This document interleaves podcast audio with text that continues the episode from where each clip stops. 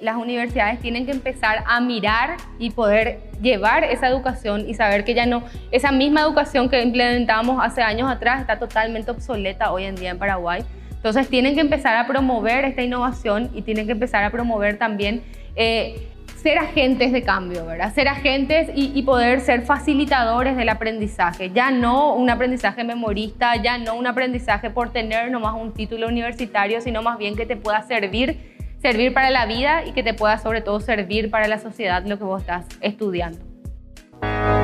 Bienvenidos a UCOM Podcast, un espacio creado especialmente para la comunidad UCOM y el mundo,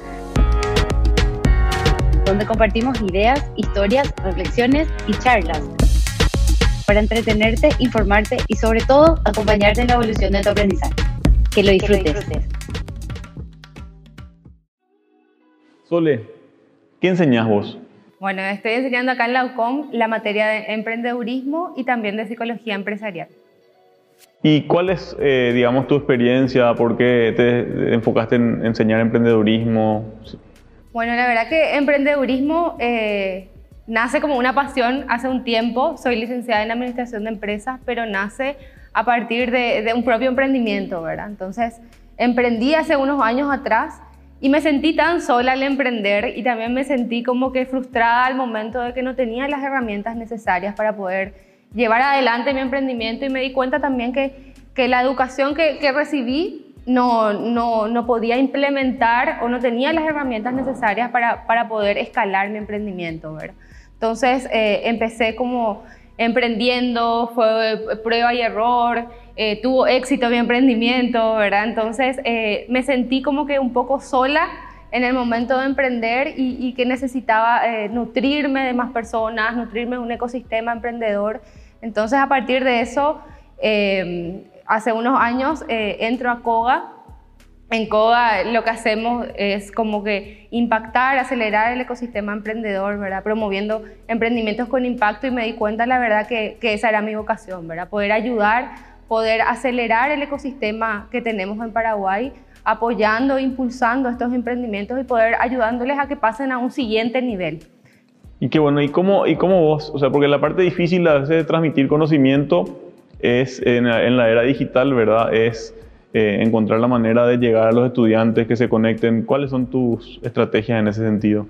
Bueno, la verdad, la estrategia que utilizo en aula son eh, estrategias donde ya no, ya hoy en día la educación y sobre todo la educación superior ya no es más donde el profesor sabe todo, donde es el, la persona como que está en otro nivel y el alumno está en otro nivel, sino que más bien el aprendizaje es simultáneo, donde el profesor está en el mismo nivel que el alumno y, y los dos están en constante aprendizaje. Entonces, primero, sobre todo, lo fundamental que utilizo en aulas es eso, ¿verdad? Le dejo súper claro a los alumnos que los dos estamos eh, eh, en ese entorno seguro de aprendizaje y, sobre todo eh, utilizar aquellas metodologías mucho más innovadoras donde juntos busquemos las respuestas que no sabemos.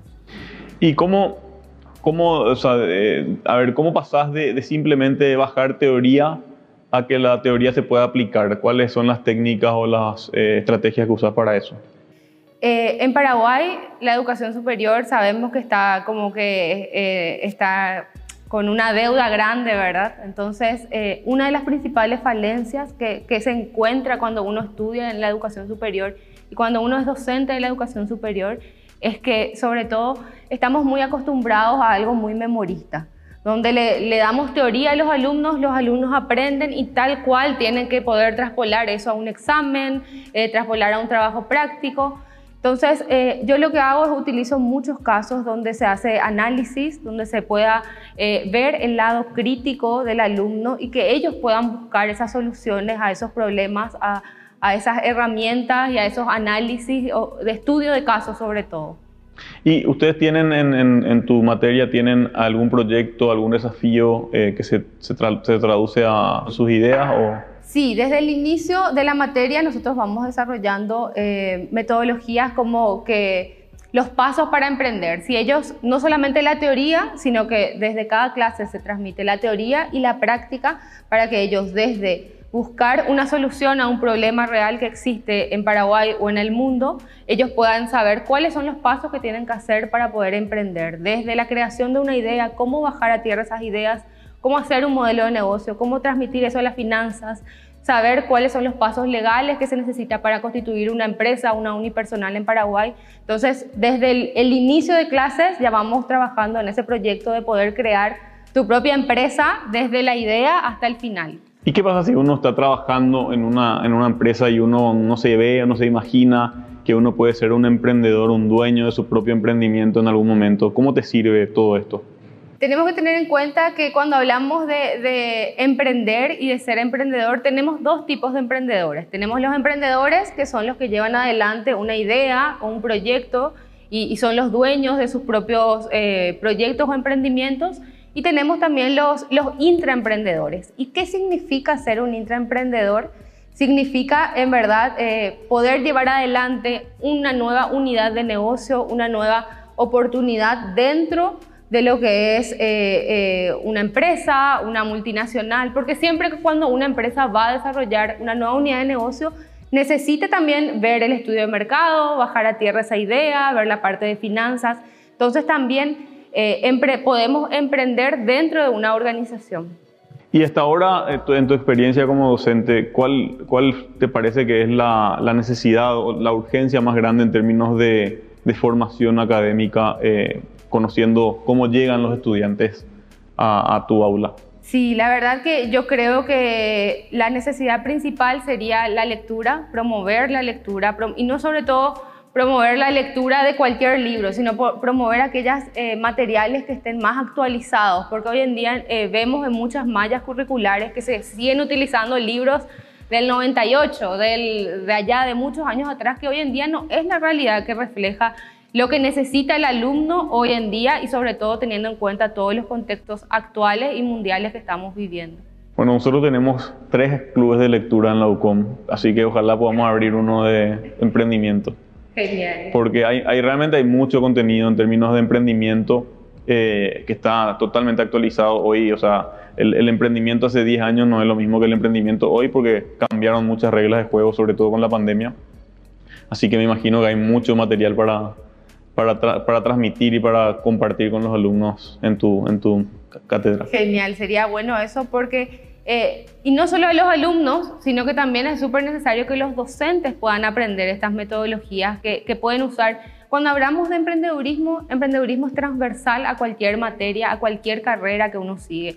No necesariamente uno tiene que estar siguiendo administración de empresas, marketing o alguna, algún tipo de carrera relacionada a negocios, sino que eh, todos, todos tienen, tenemos que poder implementar, llegar a implementar a nivel país, que en cualquiera de las carreras de emprendedurismo pueda estar como una materia transversal. Sí, yo, yo la verdad que me tengo que meter en el tema porque es un tema que también me apasiona y de verdad que el emprendimiento como una actitud, como una forma de ser, es casi que una, una cuestión fundamental en esta nueva era, la nueva era post pandemia. Porque lo que nos demostró la pandemia es que los que tenían capacidades emprendedoras tuvieron más chances de salir bien parados ante una crisis tan grave como la que vivimos. Es por eso que hay 150 mil personas que perdieron su empleo durante la pandemia, pero que se volvieron profesionales independientes o emprendedores. Esas personas lograron hacer esa transición por necesidad, pero también porque tenían las herramientas disponibles, es decir, porque sabían cómo avanzar en ese sentido. Y yo creo que ahí el valor de, la docencia y eh, del trabajo que haces vos, no solamente en la UCOM como docente, también en COGA, como liderando estos proyectos de, incubación, es súper importante porque al final el cambio de cultura emprendedora que necesitamos que se instale en Paraguay no se va a dar por la acción de un solo actor. Es una cuestión colectiva, ¿verdad? Donde todos estos actores, las universidades, las incubadoras, las grandes empresas y los individuos, todos tienen que ponerse en línea con este objetivo de, eh, bueno, de, encontrar la manera de tener la actitud y las habilidades emprendedoras para ser más resilientes ante eventuales crisis que pueden volver a pasar, ¿verdad? Así mismo, Bruno. Y, sobre todo tener en cuenta que cuando hablamos de emprendedurismo no solamente hay que adaptarlo a la educación superior, sino que tendríamos que tomarlo como una causa nacional y poder llevar esto a, la educación media, poder llevar también a la, educación ter, eh, secundaria, llevar a traspolar todo esto, porque así como mencionás, es súper clave. esas personas que pudieron ser resilientes a ese cambio, a lo que nos pasó la pandemia, veíamos que muchísima gente se adaptó, perdió el empleo y pudo pudo empezar a hacer emprendimientos, pero obviamente porque tenían esas habilidades o tenían ya el conocimiento previo, independientemente de cuál era la profesión.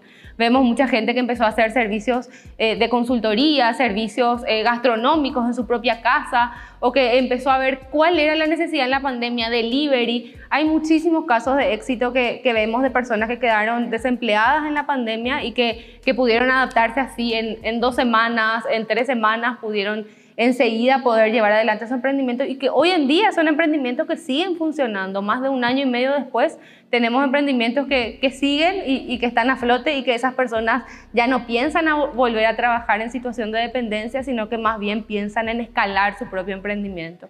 Y como lo que yo siempre veo es como de repente veo personas que tienen como esa actitud emprendedora que parece casi innata y después hay gente que vos ves que hace un esfuerzo mayor para lograr desarrollar esas actitudes, pero, eh, o esas, aptitudes, mejor dicho.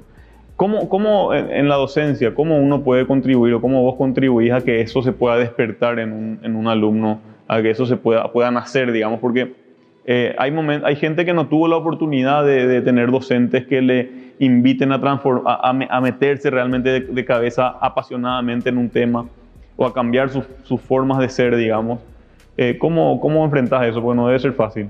Sí, la verdad que, es un desafío, así como mencionás, pero eh, para mí siempre es fundamental y arranco las primeras clases hablando de las habilidades blandas. Para mí es demasiado fundamental que, que cada chico o cada persona conozca acerca de las habilidades blandas que son demasiado necesarias, ya sea para emprender o para tener, eh, eh, salir adelante en, el mercado laboral, necesita conocer y saber cuáles son esas habilidades blandas que hoy en día son las más apreciadas, ¿verdad? Cuando hablamos de empatía, cuando hablamos de inteligencia emocional, ellos necesitan saber y conocer y siempre les pongo como que, eh, en la UCON utilizamos foros, entonces siempre le pongo como que primero le cuento acerca de estas habilidades blandas y le digo, vos sabés que vos estás haciendo, vos estás desarrollando la inteligencia emocional, vos estás desarrollando la empatía, cuando en vez de juzgarle a tu compañero o de, de juzgarle a la persona que, que está en línea de dependencia contigo, te sentás y le preguntas cuál es tu problema, por qué estás llegando tarde o qué te está pasando en verdad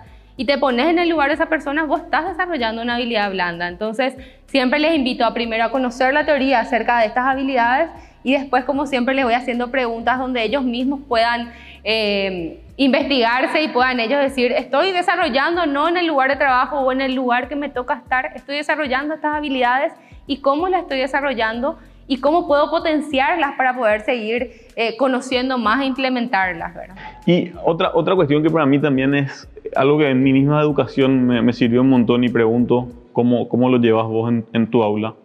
Pero realmente... Eh, cuando uno está rodeado de gente que busca aprender, es más fácil aprender. Y en general en Paraguay cuesta mucho eso, eh, porque hay como una cultura más de, mediocridad, no, no siempre, pero existe como una tendencia hacia eso. Y, me parece que los docentes deben tener un, un, desafío gigantesco en ese, en ese proceso, porque ¿cómo haces que, digamos, cómo te aseguras de que exista un impulso hacia, hacia hacia ser mejores y no un impulso hacia, hacia el nivelar para abajo, digamos. ¿Eso cómo manejas, cómo administras en el, en el aula? La verdad que, que, lo que trato de utilizar mucho es despertar en ellos la curiosidad, ¿verdad? Eso, eso es fundamental porque hay muchas veces, como decís, cuando hablamos de, de seguir en, en, lo típico, de cursar nomás una materia por salvar o cursar nomás como para eh, tener en verdad ese currículum que quiero, eh, ese currículum o ese título que voy a querer después, ¿verdad? Entonces, lo que hago siempre desde las primeras clases es decirles que eh, abrirme a ellos, ¿verdad? Ponerme a disposición ya sea para cualquier tema que me quieran hablar, no solamente dentro del aula o cómo yo inclusive les puedo ayudar en forma profesional a ellos, y también despertando en ellos la curiosidad, ¿verdad? Eh, dando casos, contándole eh, casos prácticos que ocurren en Paraguay, que ocurren en el mundo. Trato siempre de que ellos puedan tener los casos más actualizados y que siempre, ciclo tras, ciclo, puedan conocer casos que en verdad está pasando en la vida real y ellos van, van interesándose, inclusive en las clases les digo, bueno, vamos a hablar de tal caso, googleen, vean, o les mando antes, ¿verdad? Eh, vamos a hablar de tal caso, investiguen qué es. Entonces, Cuando hacemos, eh, cuando arrancamos, ¿quién, ¿quién leyó? Y ahí ya van saltando. Yo leí sobre esto, yo vi esto, entonces eh, eso, ¿verdad? Y claro, ahí está mencionando algo que también me imagino no debe ser nada fácil. Me ha tocado participar de clases donde de repente el profesor decía, lean esto, lean lo otro, pero la gente no se hacía cargo de su, de su aprendizaje y no leía. Ahí, eh, obviamente, me yo ahí eh, hago un, comentario, ¿verdad? Creo que nadie puede aprender si no se esfuerza para aprender, ¿verdad? Eh, nadie puede llegar y bajar la información a su cerebro automáticamente. Er, hay un ejercicio que se requiere. en ese sentido, mucha gente dice, no, pero no tiene que ser difícil estudiar, lo que tiene que ser difícil puede ser el contenido, pero tiene que ser divertido, tiene que ser entretenido. ¿Cómo, cómo se hace para conectar ese tema del edutainment, ¿verdad? La, educación y el entretenimiento eh, en aula. ¿Existen formas, hay alguna, algún mecanismo que, tengas que te sirva para eso? La verdad que eh, cuando hablamos de educación y, de educación superior, sobre todo los docentes pasamos a jugar eh, en otra cancha y otro rol, cumplimos otro rol que es ser facilitadores del aprendizaje. Ya no es más que nosotros tenemos la responsabilidad 100% del alumno, sino que el alumno también tiene la responsabilidad de aprender. Y ahí tenemos que, eh, es fundamental poder brindarle herramientas previas para la clase, para que puedan ir como que preparados a la clase. La clase en sí, que por una cuestión metodológica no puede ser más en la educación virtual, más de una hora y media, porque ya no tenés la concentración y el alumno ya no te presta suficientemente la concentración para, para desarrollar ese tema. Y después, por último, las lecturas adicionales, ¿verdad? Entonces, ahí completamos lo que es eh, en sí el aprendizaje más significativo, que es lo que buscamos. Y con respecto a, las metodologías, yo creo que eh, tenemos muchísimas ahora, ¿verdad? Encuestas en línea, tenemos eh, Neural, tenemos muchísimas herramientas que, que puede hacer que, que, ese aprendizaje sea mucho más divertido, inclusive en nuestra propia plataforma que hace teniendo eh, foros, lugares de debate. Entonces hace que, que pueda ser mucho más interactivo ese aprendizaje. ¿Y existen oportunidades a lo largo, aún siendo a distancia virtual, ¿Existen oportunidades de trabajar en equipo eh, a lo largo de, la materia? ¿Cómo, ¿Cómo, se desarrollan esos, esos trabajos? Sí, eh, utilizamos los proyectos, en los proyectos también como para ellos pueden desarrollar su, propio, eh, su propia idea, su propio emprendimiento al final, o también pueden agruparse con sus propios compañeros utilizando horas adicionales, no las horas de clase, para poder trabajar en grupos y que ellos puedan dar Siempre les pongo como que primero al inicio de la clase les pongo algunos retos donde ellos puedan dar soluciones innovadoras a partir de esos retos que tenemos eh, eh, previstos o que son como las cláusulas principales, ¿verdad? Entonces es increíble como que a partir de un simple reto de eh, quiero movilizarme más en bicicleta, ellos tienen muchísimas ideas, ¿verdad? Y van surgiendo miles de ideas o inclusive quiero una ciudad más accesible para todos y todas y también tenemos eh, muchísimas ideas que van eh, no solamente desde el sector público, sino que también el sector privado a través de un emprendimiento se puede dar solución a esa problemática actual. Y hay, a ver, hay un, tema que siempre me, me, pareció un desafío grande en nuestro país, que es que eh, la mayoría de los estudiantes tienen que trabajar y estudiar. Pero eso al mismo tiempo de ser un desafío es una oportunidad, ¿verdad? Porque claramente cuando uno estudia y trabaja, eh, el trabajo da, mucha, da mucho aprendizaje también, o sea, uno puede aprender mucho en el trabajo, cosa que no pasa en otros países donde por ahí salen de la universidad sin haber trabajado más que en algo dentro de la universidad o en alguna pasantía y no tienen esa conexión real con el mercado. ¿Conoces o cómo, o cómo vos aprovechás eso, digamos, el, conocimiento que ya existe en los alumnos, en los estudiantes, eh, a partir de su trabajo eh, y, bueno, y todo lo que vos querés enseñar a través de, de tu cátedra? Sí, como mencionas, Bruno, eh, es cierto, tenemos como que 50 y 50. Puede ser algo favorable y desfavorable también de que ellos eh, no se dediquen 100% al estudio y, a través de eso puedan, cuando estudian y trabajan, tienen esa práctica, pero obviamente requiere por parte de ellos un esfuerzo mucho mayor, ¿verdad? Ponerse al día en las lecturas, ponerse al día en los trabajos. Eh, los fines de semana, eh, los feriados o horas extras o inclusive hay, hay gente que entrega de madrugada sus trabajos porque en verdad quiere cumplir y está aprendiendo. Entonces, eh, la verdad que aprovecho y trato de aprovechar bastante la, la, experiencia que ellos ya tienen, llevando siempre todo lo que conocemos a donde ellos están practicando hoy en día, que es su lugar de trabajo. Entonces, cómo, cómo ellos pueden implementar o, o, inclusive cómo ellos pueden utilizar todo lo que aprendemos en su propio lugar de trabajo y ellos van como haciendo esa eh, retroalimentación y van contando, profe, vos sabés que me pasó esto haciendo, eh, aplicando tal herramienta, entonces eso es fundamental. Y, em, y en, tu, en tu experiencia profesional y académica, digamos, ¿cómo vos hiciste la conexión? O sea, ¿cómo te sirvió? ¿De qué manera te sirvió lo que estabas aprendiendo en el trabajo con relación a lo que estabas aprendiendo en la universidad? ¿Cómo conectaste eso a nivel personal, digamos? ¿Cómo fue para vos? Sí, la verdad que, que la educación en sí eh, em, hoy en día pasa, hace unos años, pasa a, llevar más esos casos prácticos, a pasar no solamente de la teoría. La verdad que a mí me enseñó mucho también, eh, me sirvió mucho el aprendizaje que yo iba teniendo en la universidad, ¿verdad? Eh, si en, cuando yo desarrollé mi, mi, carrera no había emprendedurismo, no había estas herramientas, ¿verdad? Que hoy en día sí ya está, ya está en toda la malla curricular de, de mi carrera, ya está emprendedurismo, ¿verdad?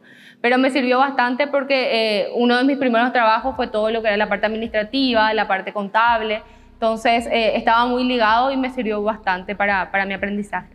Y ahora sos becaria de Becal, felicidades. gracias, gracias. ¿A dónde te vas a ir a estudiar? ¿Qué vas a estudiar? Eh, me voy a estudiar a Barcelona y voy a estudiar una maestría en dirección y gestión de centros para promover la innovación en la educación. Increíble, en serio, qué bueno. No sabía eso. Sí, así que eh, voy a traer todo lo que traigo, vamos a implementar también en la UCOM. Qué bueno, más vale, más vale, sí. Bueno, y para ir cerrando entonces, eh, ¿cómo ves? Te dice que las universidades ya no van a servir en el futuro, ¿verdad? Eh, ¿Por qué? Porque bueno, uno puede aprender todo en YouTube, puede aprender todo en distintas plataformas gratuitas. ¿Cómo ves el futuro de la educación superior en esa luz? Bueno, yo, eh, la educación superior, sobre todo en Paraguay, debe empezar a tomar estos conceptos globales y adaptarse a esta nueva realidad mundial que estamos viviendo, ¿verdad?